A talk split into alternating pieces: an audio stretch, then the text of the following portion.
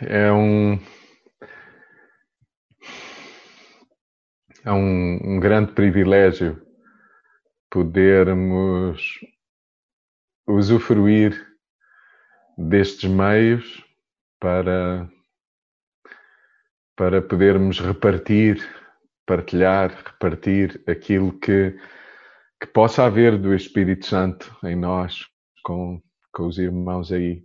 É uma alegria para mim também, Paulo, poder, poder ver-te, poder ver os irmãos e, e pensar que nós podemos ser uma bênção para vocês é um privilégio, porque abençoar é um privilégio é mesmo um alto privilégio.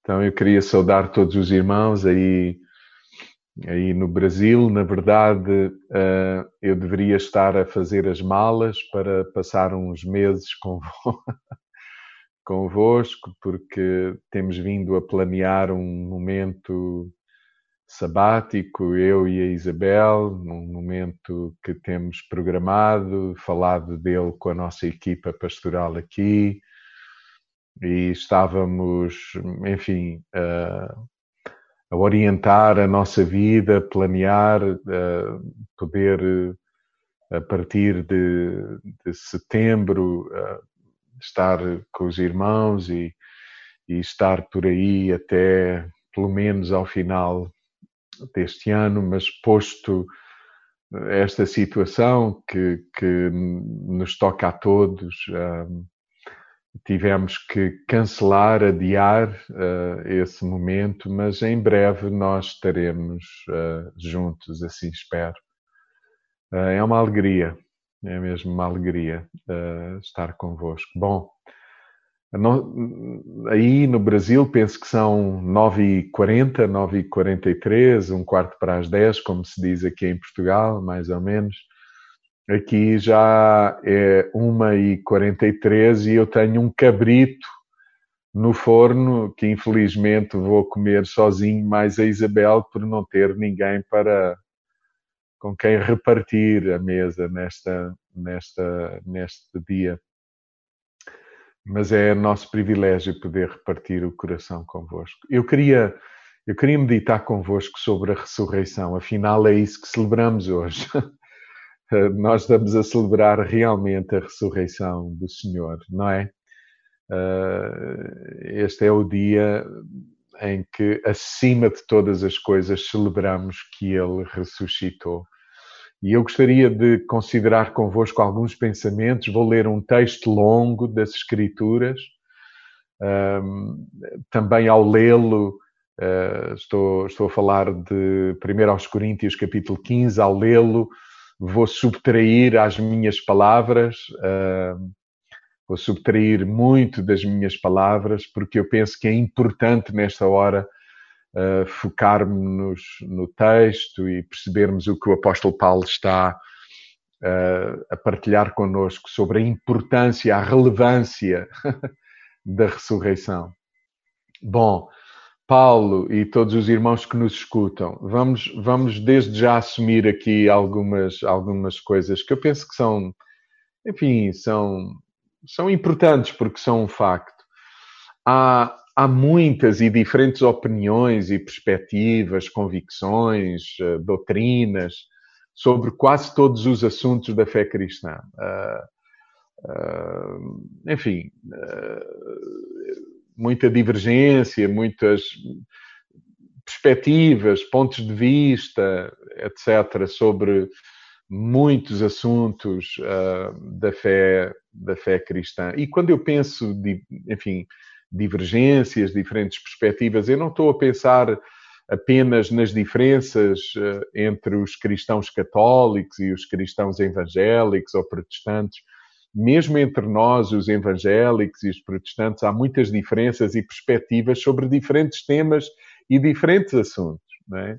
E tantas vezes isso nos, nos afasta uns dos outros, tantas vezes isso limita a nossa, a nossa interação, a nossa comunhão, limita a, a, a expressão da natureza de Deus que supostamente está em cada cristão, porque o outro pensa de forma diferente de mim, etc. Bom, se calhar, digo eu, até importa que haja diferentes perspectivas, porque tantas vezes é, é na soma de alguns dos aspectos dessas diferentes perspectivas que, se calhar, estamos a falar mais perto daquilo que é uh, a ideia de Deus e daquilo que é o propósito e a vontade, a vontade de Deus.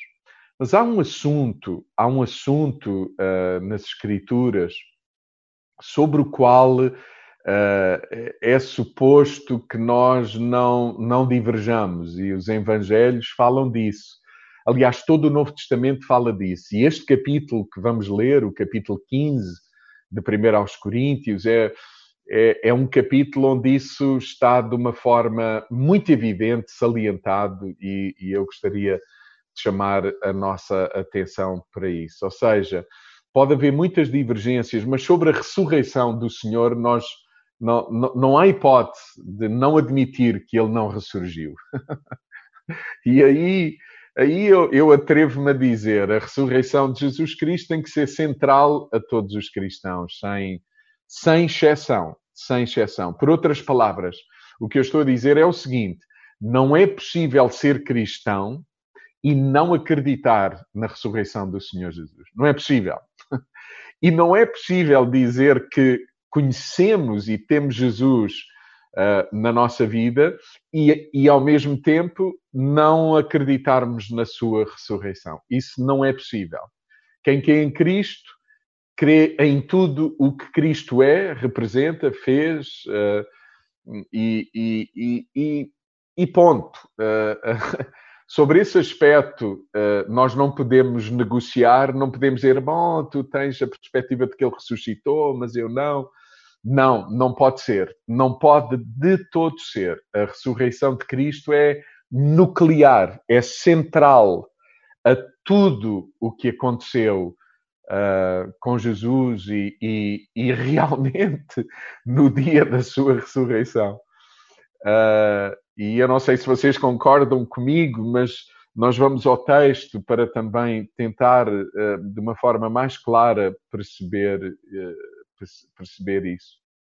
O apóstolo Paulo diz mesmo, e eu vou salientar aqui um versículo no meio de muitos que nós vamos ler, e eu não queria perder, roubar-vos muito tempo, mas ser algumas considerações. O apóstolo Paulo diz o seguinte em 1 Coríntios, no capítulo 15, versículo 14, sobre a ressurreição do Senhor. Ele diz assim: Se Cristo não ressuscitou, e é interessante pensar nisso. Ele está a falar para um povo, para uma igreja, para uma comunidade em Corinto, que estava a ser, que era muito influenciada pelo pensamento grego.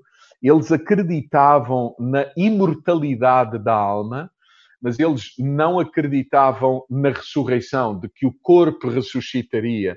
Eles não acreditavam uh, nisso. E Paulo está a reforçar uh, a, a ressurreição e, e reforça uh, a ressurreição desta forma. Se Cristo não ressuscitou, então a nossa pregação é inútil e a vossa fé é inútil também. Uh, o, o, apóstolo Pedro, o apóstolo Pedro, na, no livro dos Atos, no capítulo 3 e no versículo 13 ao versículo 15, ele vai pôr também muita ênfase na importância da ressurreição e vai dizer que a ressurreição é, é o fundamento, é o que sustenta toda a fé cristã, toda a vida cristã. A ressurreição não é apenas um acontecimento, uh, é, é, o fundamento uh, de tudo aquilo que, que, Deus fez por nós em Cristo Jesus. E, e Pedro diante de uma situação muito difícil em que ele está a ser, a ser posto em causa uh, diante dos religiosos dos seus dias por ter acontecido um milagre fantástico à porta do templo, quando Pedro e João, uh, indo a caminho da oração uh, no templo, o Senhor usa-os para, para, para que um, um, um homem que não andava, que toda a gente conhecia, um paralítico que comumente pedia esmola à porta do templo, aquele dia em que, em que Pedro diz para esse homem: Olha para mim, eu prata e ouro não tenho, mas o que eu tenho, isso te dou, em nome de Jesus, o ressurreto, ergue-te e anda. Uh, e aquilo causou muitos problemas entre as autoridades religiosas dos dias de Pedro. E, e diante de, um momento em que Pedro está a ser questionado e a ser forçado a calar-se, a não falar da ressurreição, a não proclamar as boas novas da ressurreição. É, é isto que Pedro diz aos religiosos e a toda a gente. Ele diz assim: o Deus de Abraão, de Isaac e de Jacó, Atos capítulo 3, versículo 13 e versículo, ao versículo 15 diz: O Deus de Abraão, de Isaac e de Jacó, Deus dos nossos antepassados, quis assim glorificar o seu servo Jesus, aquele que vocês entregaram às autoridades quando Pilatos o quis soltar, vocês recusaram. Recusaram, diz Pedro para, para eles, recusaram aquele que era o santo, o justo, e pediram a liberdade para um criminoso. Desse modo, mataram quem dá a vida? Isto é contrassensual. Pedro está, Pedro está a ser irónico. Ele diz: vocês tentaram matar, vocês mataram, porque na verdade Jesus, homem, morreu, eh, mas ele era o autor da vida. E a grande questão, Paulo, põe-se aqui: como é que. Como é, que é, como é que era possível matar o autor da vida? Como? Eh, e, e ele diz: desse modo vocês mataram quem dá a vida. Mas veja agora como ele termina no versículo 15, Atos capítulo 3, versículo 15. Mas Deus ressuscitou e nós, Pedro está a falar de si e, e, e dos discípulos, daqueles que estavam com ele, e nós somos testemunhas disso. Eu quero dizer-vos assim, lembrar-me-nos todos disso. As melhores notícias que do mundo, as melhores notícias que a humanidade alguma vez escutou em toda a história foram notícias que vieram de um túmulo vazio.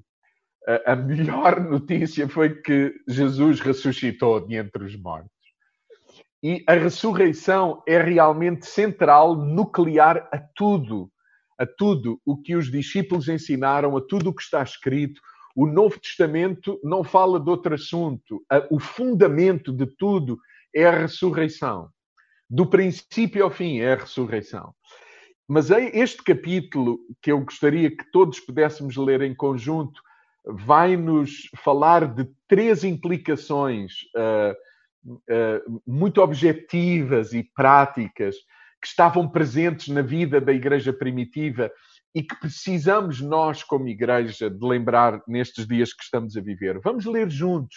Eu sei que é longo, uh, mas eu prometo poupar palavras naquilo que eu gostaria de repartir convosco para lermos realmente uh, primeiro aos Coríntios capítulo 15. Diz assim sobre a ressurreição, diz assim, as implicações da ressurreição, como Paulo vai dizer. Ele diz assim: Quer recordar-vos, irmãos, quer recordar-vos, irmãos, a boa nova que vos anunciei, a qual também acolheram e na qual se têm mantido firmes é ela que vos há de salvar e se lhe forem fiéis, tal como eu vos-la comuniquei, a não ser que a vossa fé, diz Paulo, tenha sido em vão. Em primeiro lugar, diz, diz Paulo, transmiti-vos aquilo que eu próprio tinha recebido, que Cristo morreu pelos nossos pecados conforme, veja o que ele diz, conforme, conforme o que, o que está na Sagrada Escritura.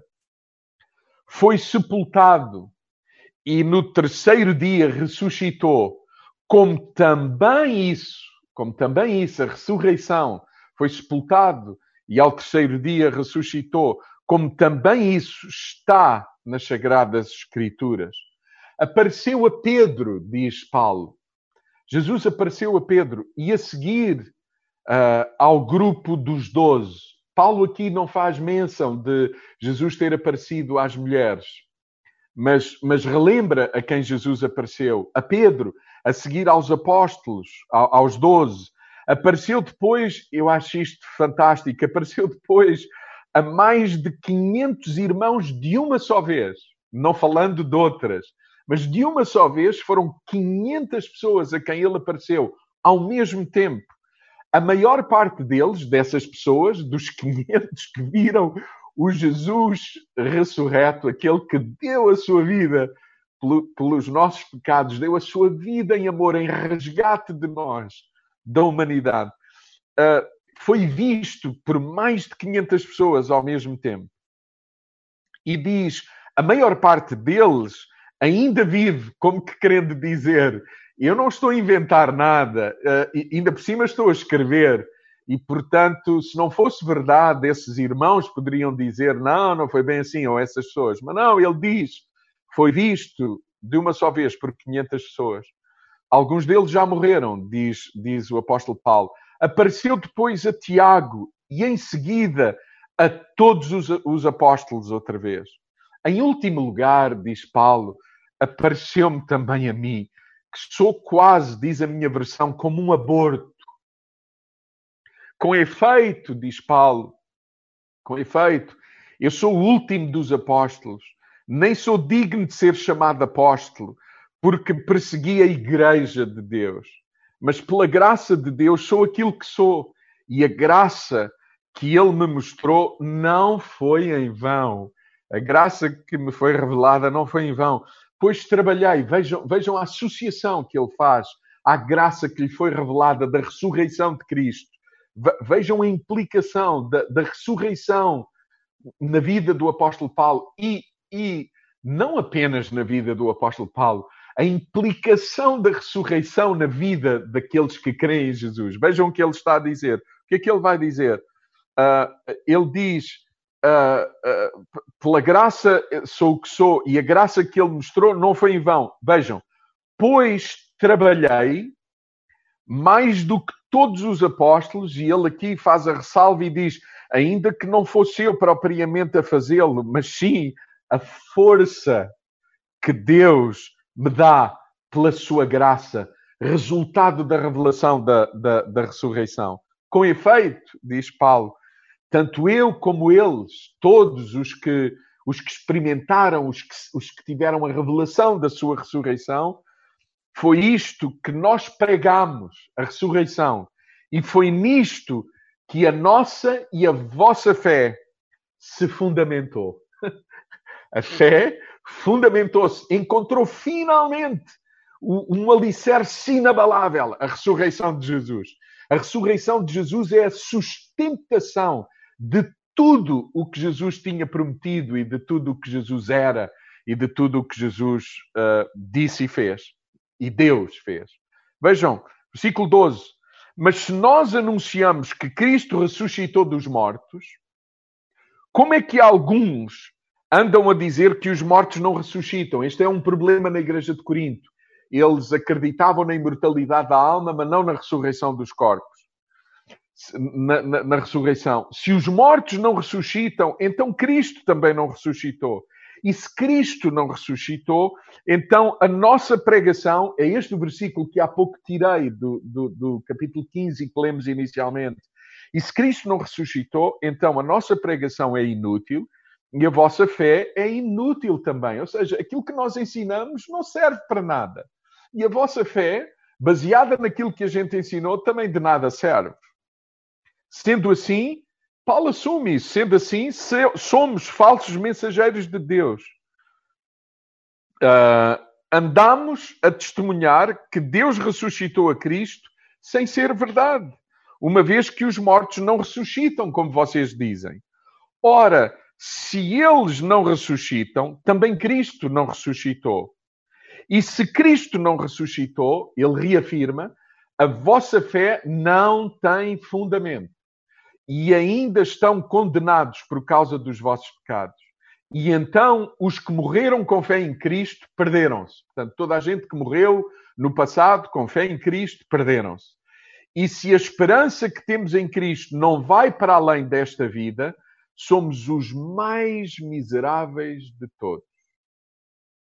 Mas a verdade é que Cristo ressuscitou dos mortos e é a garantia de ressurreição para os que morrerem e morreram.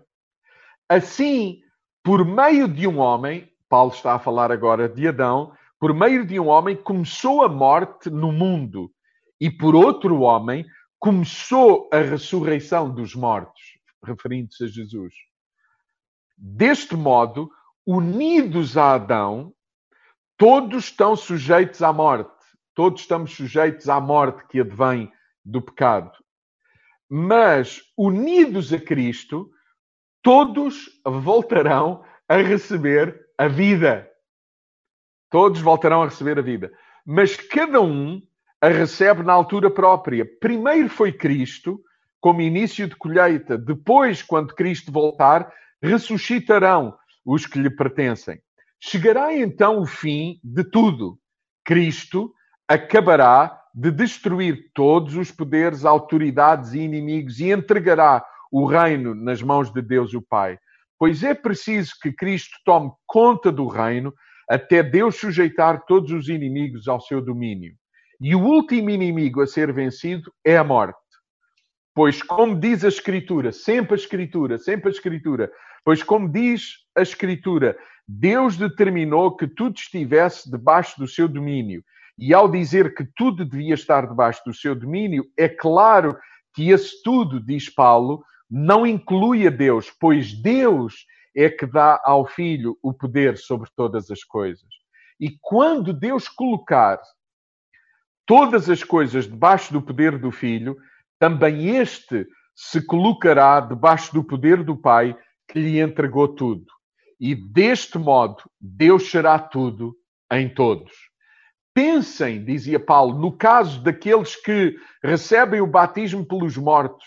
Se de facto os mortos não ressuscitam, por que é que se andam a batizar por eles? Porque na igreja em Corinto não se acreditava na ressurreição, mas acreditava-se no batismo uh, uh, dos vivos também em honra dos que já tinham partido. Paulo diz: por que estar a fazer tudo isso se vocês não acreditam na ressurreição? E, e, com isto, Paulo não está a dizer que devemos uh, uh, fazer isso, ou seja, devemos nos batizar pelos mortos, jamais deveríamos fazer isso. Ele diz: Não estamos nós também em perigo a cada hora que passa, diz o versículo 30. Garanto-vos, irmãos, por quem sinto orgulho diante de Cristo Jesus, nosso Senhor, que todos os dias vejo a morte à minha frente. E vejam agora o que ele diz. Se os combates duríssimos, diz Paulo, que tive de enfrentar em Éfeso fossem só por motivos, razões humanas, que proveito é que eu teria disso? Se os mortos não ressuscitam, então, como se diz, vamos comer e beber, que amanhã morreremos ou pereceremos. Não se deixem enganar. As más companhias estragam os bons costumes. Deixem a vida desregrada e vivam como Deus quer. Não pequem. Parece que alguns dos vossos nem conhecem a Deus. Digo isto para vossa vergonha, porque eles não estavam a viver de acordo com o espírito da ressurreição que se entrega pelos outros. Alguém pode perguntar, dizia Paulo, como é que os mortos ressuscitam? Estamos no versículo 35. Com que corpo vão eles morrer? Que insensatez! Aquilo que eu semeio não dá fruto se a semente não apodrecer. E aquilo que semeias não é a planta que depois cresce, é simplesmente a semente dela, sejam grãos de trigo, sejam outra semente qualquer. Deus dá a cada semente conforme lhe parece. O corpo que lhe é devido é o que Deus dá a cada semente. E nem todos os corpos são iguais. O corpo dos homens é diferente do dos animais, das aves e dos peixes há também corpos do céu e corpos da terra.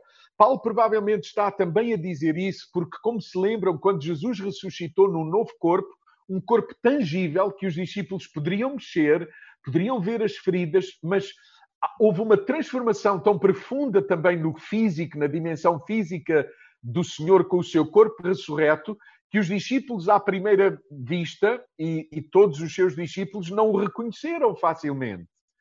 Uh, e Paulo está a falar disso aqui. Há, há também corpo do céu e corpo da terra. Porém, é um brilho dos corpos do céu e outro brilho dos corpos da terra. O sol tem o seu brilho próprio e a lua tem outro e as estrelas outro diferente. E até as estrelas têm brilho diferente umas das outras. Assim, veja o que Paulo diz, assim acontecerá também com a ressurreição dos mortos. Enterra-se corpo mortal, ressuscita imortal. Uh, Enterra-se um corpo corruptível e ressuscita um incorruptível enterra-se um corpo fraco e ressuscita cheio de força. Enterra-se um simples corpo físico e aparece depois um corpo espiritual. Se este corpo, diz Paulo, físico existe, também existe o corpo espiritual. Com efeito, diz as Sagradas Escrituras, o primeiro homem Adão foi criado como ser vivo, mas o último Adão é espírito vivificante, é espírito que dá vida.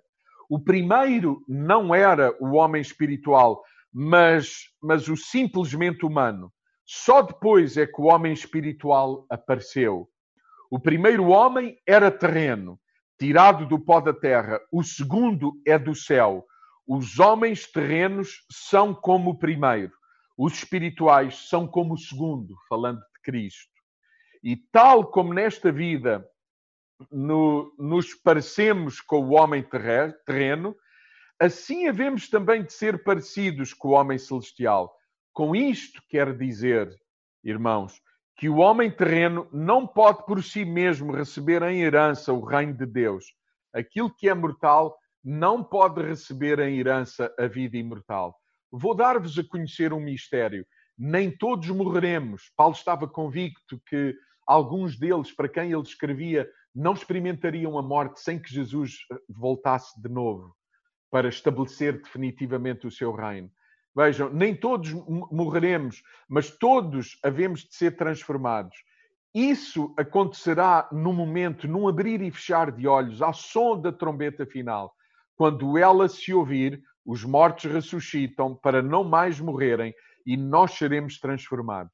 Pois é preciso que aquilo que está sujeito a corromper-se, fique livre da corrupção e aquilo que é mortal consiga a imortalidade. E quando aquilo que está sujeito a corromper-se ficar livre da corrupção e aquilo que é mortal conseguir a imortalidade, estarão cumpridas aquelas palavras da Sagrada Escritura. A morte foi destruída numa vitória completa. Ó oh morte, Onde está agora a tua vitória? Onde está o teu poder de matar? A resposta a esta pergunta é: acabou-se, desapareceu. O poder da morte é o pecado. E o que dá poder ao pecado é a lei.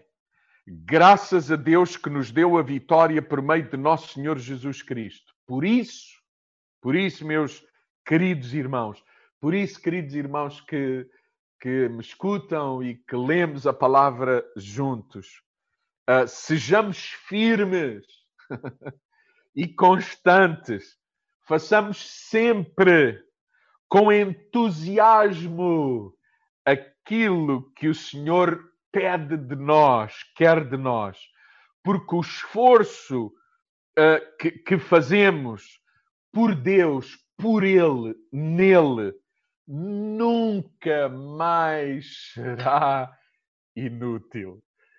Que coisa fantástica! Celebramos, uh, celebramos a ressurreição de Jesus e o efeito, uh, uh, as implicações da ressurreição do Senhor Jesus na nossa vida. Em primeiro lugar, eu queria, eu sei que já estamos aqui, ou eu já estou aqui há, há 30 minutos, tentar dizer tudo em 10, se me é possível.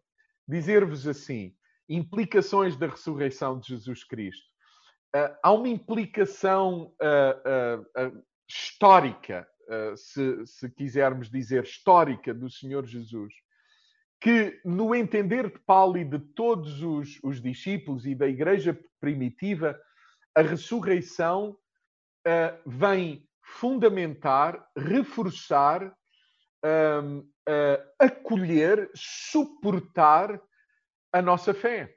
Tudo aquilo que, que, que foi dito, prometido, ainda antes, Paulo está constantemente a dizer, como diz a Escritura, como diz a Escritura, como diz a Escritura. Ou seja, a ressurreição de Jesus, apesar de ter sido de facto uma grande surpresa para todos, porque o foi quando nós lemos o Evangelho, está tudo surpreso. Aliás, ler o Evangelho algumas vezes eu ia dizer é assustador, mas não é. É reconfortante, porque ao mesmo tempo podemos nos rever a nós mesmos nisso. Uh, imaginem, uh, os discípulos estão a orar e de repente vem a melhor notícia que se poderia ter uh, da sua oração, e a notícia era dada pelas mulheres: ele ressuscitou. E, e o que se pensa é que as mulheres estão loucas. Ninguém se lembra do que está escrito, do que foi prometido. E o apóstolo Paulo está a dizer, irmãos, a ressurreição, a morte de Jesus na cruz e a sua ressurreição é aquilo de que todos os profetas falaram. É aquilo que está prometido desde Gênesis, capítulo 3, versículo 15. Tudo vai começar de novo. Deus não desiste do seu propósito, encher a terra com a sua plenitude. Deus não vai ficar de mãos atadas, Deus não vai desistir do seu propósito. E, e, e, o apóstolo Paulo está a dizer que a ressurreição é, é, é a razão porque podemos crer em tudo o que as Escrituras dizem. Porque se tendo prometido a ressurreição, ela aconteceu, o que é que, o que, é que não pode acontecer que Deus tenha prometido? E Gênesis 3,15 fala disso, Isaías entre muitos profetas, muitas citações bíblicas, mas dou algumas. Isaías 9, Isaías 11, Isaías 52, 53, 60, Isaías 60, o Salmo 2, o Salmo 15, o Salmo 21, o Salmo 22, o Salmo 44, o Salmo 109, promessas de Deus para nós, para a humanidade. E Paulo está a dizer, irmãos, a ressurreição é a confirmação de tudo. Por isso há que não duvidar de nada do que está na mente de Deus, no coração de Deus para nós. Não há razão para duvidar. Esperávamos um redentor. Que melhor redentor? O melhor redentor não era um Davi, era um que vencesse tudo o que havia para vencer até a morte. E Jesus venceu a morte. Não há mais nada para vencer. É disso que, que Paulo está a falar. E Paulo diz: encorajemo-nos, elevemo-nos, louvemo-lo, porque tudo aquilo que ele prometeu, tudo aquilo que está escrito, vai se cumprir e nós estamos a experimentar parte daquilo que está prometido. E Paulo depois lembra, mas ainda falta um, uma outra, um outro cumprimento de tudo aquilo que Jesus prometeu e que ainda está num porvir. Mas alegremos-nos porque tudo aquilo que tinha sido dito foi cumprido em Jesus, no seu nascimento, na sua vida, ah, na sua morte, na sua ressurreição. Tudo, não há nada que Deus tenha dito que Deus não cumpra. Deus é um Deus fiel e digno da nossa vida, literalmente. Literalmente. Paulo diz: digno da minha vida digno da minha vida. E esta é a implicação seguinte que eu gostaria de considerar convosco: a implicação da ressurreição na nossa vida presente. Uma, há uma implicação direta. Paulo diz assim: porque ele é mesmo quem ele diz que é, porque ele está a fazer mesmo quem ele, o que ele diz que faria, a restauração de todas as coisas, o reino chegou, o reino começou.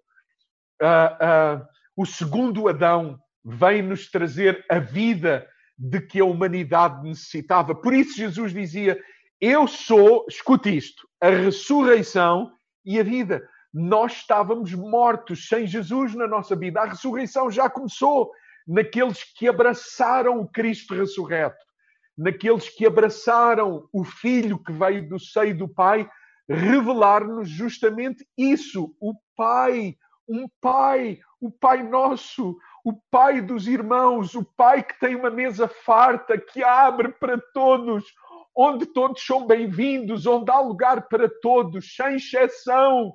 E Paulo diz: Eu estou pronto a dar a minha vida pelo reino, pelo propósito, e, e eu vou fazê-lo, eu vou dar, eu vou, eu vou amar, eu vou, eu vou assumir compromisso até à morte. Se viver, viverei para fazer a sua vontade. Se morrer, será uma alegria e um prémio, porque finalmente o verei, serei como ele e aguardarei a ressurreição final e o restabelecer de todas as coisas. Então há uma implicação, queridos. É impossível dizermos ser cristãos e não sermos movidos pelo Espírito do ressurreto, que dá vida. Nós somos desafiados, chamados para darmos a vida, a vida da nossa cidade, a vida da nossa comunidade, a vida da nossa família. Paulo, a vida uns pelos outros. É impossível, é impossível. Se este é o Espírito que nos habita, se este é, Jesus dizia, importa que eu vá. Agora Jesus está a dizer, já ressurreto, e vocês estão a imaginar os discípulos a quererem que Jesus ficasse. Aliás, todos nós achávamos que Jesus deveria ter ficado. Não é? Aliás, se Jesus tivesse ficado, era uma chatice, porque qual seria o lugar que Jesus escolheria para ter ficado? E qual era o problema dele ficar? Eu acho que o melhor lugar para ficar seria em Portugal. Boa comida, bom tempo, gente simpática, gente boa. Mas claro, vocês pensam de outra forma. Eu imagino até assim, se Cristo tivesse decidido ficar, viveria aonde? Diria eu no lugar mais elevado da Terra, no Monte Everest. Vocês estão a imaginar o Cristo ressurreto neste corpo glorioso que ele teve, que ele tem e que nós teremos. Essa é a esperança de, de quem tem o Filho, de quem tem a vida. Estaria aonde? No Everest. Vocês estão a imaginar o que acontecia agora? Estaríamos todos em fila, hoje, a caminho do Everest com os nossos questionamentos, com as nossas perguntas, com os nossos pedidos, com as nossas angústias. Estaríamos a perguntar-lhe o que é isto do coronavírus e o que fazer e, o, e por onde ir. Vocês imaginam? Mas Cristo disse: importa que eu vá. Porque se eu for, o Pai dará o mesmo Espírito que está em mim, o Espírito do ressurreto, para que, tendo vocês mesmos sejam a resposta de que o mundo precisa.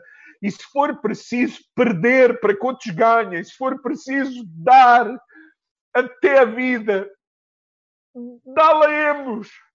Dá-la-emos porque a nossa esperança, o nosso plano, o nosso projeto, a, a, nossa agenda não está em função da nossa glória, da nossa, da nossa posição, de, de benefício pessoal a nossa agenda é dominada pelo rei que reina, por aquele que conquistou tudo o que tinha para conquistar, por aquele que está no trono e nos fez assentar com ele nos lugares celestiais. Essa é a nossa posição, não necessariamente a nossa condição, mas um dia será também a nossa condição. O espírito do ressurreto, o espírito que governa a igreja, que conduz cada um a quê? A darmos a vida, a sermos Cristo para os outros, a morrermos pelos outros, a repartirmos, a não dividirmos, a amarmos. Essa é a implicação do Espírito da ressurreição. E Paulo está a falar disso. Paulo até diz: Eu envergonho-me de alguns de vocês que não vivem nesse Espírito, que não é o Espírito da ressurreição que, que vos orienta e que vos governa é o espírito do anticristo. E, e, e, esta implicação da ressurreição, aquilo que nós celebramos hoje realmente, é a implicação do Espírito Santo de Deus que, que, que tirou Jesus do túmulo. É esse que habita em nós. Somos nós a sua habitação. E Ele, a Trindade, é também a nossa habitação. O céu veio à terra. Realmente Jesus tinha razão, Ele era o templo. Ele era o templo e nós somos o templo. Por isso Jesus dizia: Ide agora por todo o mundo, sede Cristo no mundo, evangelizai, anunciai boas novas, ponham as mãos sobre os enfermos. Jesus vai longe, Jesus diz assim: coisas maiores do que eu fiz, vocês farão. Esse é o espírito do ressurreto. Isso é a implicação da ressurreição em nós. O espírito foi repartido por todos aqueles que creem e o abraçam e continuamente o fazem. E finalmente há uma implicação, não apenas uma implicação histórica, não apenas uma implicação ao presente, agora, tangível na nossa vida, até ao fim do nosso último fogo. Há uma esperança. E nada nem ninguém nos pode separar. Nada, nada, nem ninguém nos pode separar de um dia estarmos com Ele e na restauração de todas as coisas, céu e terra, governarmos com Ele. O pó, uh, dar a Deus aquilo que, que lhe é devido a ressurreição de, de todos aqueles que, que morreram e que, e que Jesus conquistou para si. Então, esta implicação histórica, promessas, não há que duvidar, aconteça o que acontecer, o Senhor está conosco, tudo o que Ele diz não está em causa, independentemente do que possamos estar a viver, há uma implicação presente, dar a vida, repartir o que temos. Uh, uh, temos muito, isso significa ter muito para dar. Temos muito conhecimento, isso significa ter muito para ensinar. Uh, o que for, dar a vida, não planeamos mais de acordo com, com, com os nossos pensamentos, os nossos planos e as nossas prioridades. Queremos ouvir o coração do Pai. Queremos fazer da oração de Jesus a nossa. Pai, que seja feito em nós a tua vontade, como ela é feita no céu. O reino chegou, já começou, começou com Cristo e começou com todos aqueles que o têm e que o seguem. E no fim de tudo, se morrermos por esta causa ou morrermos, seja por que causa for, nós sabemos de quem somos, a quem pertencemos.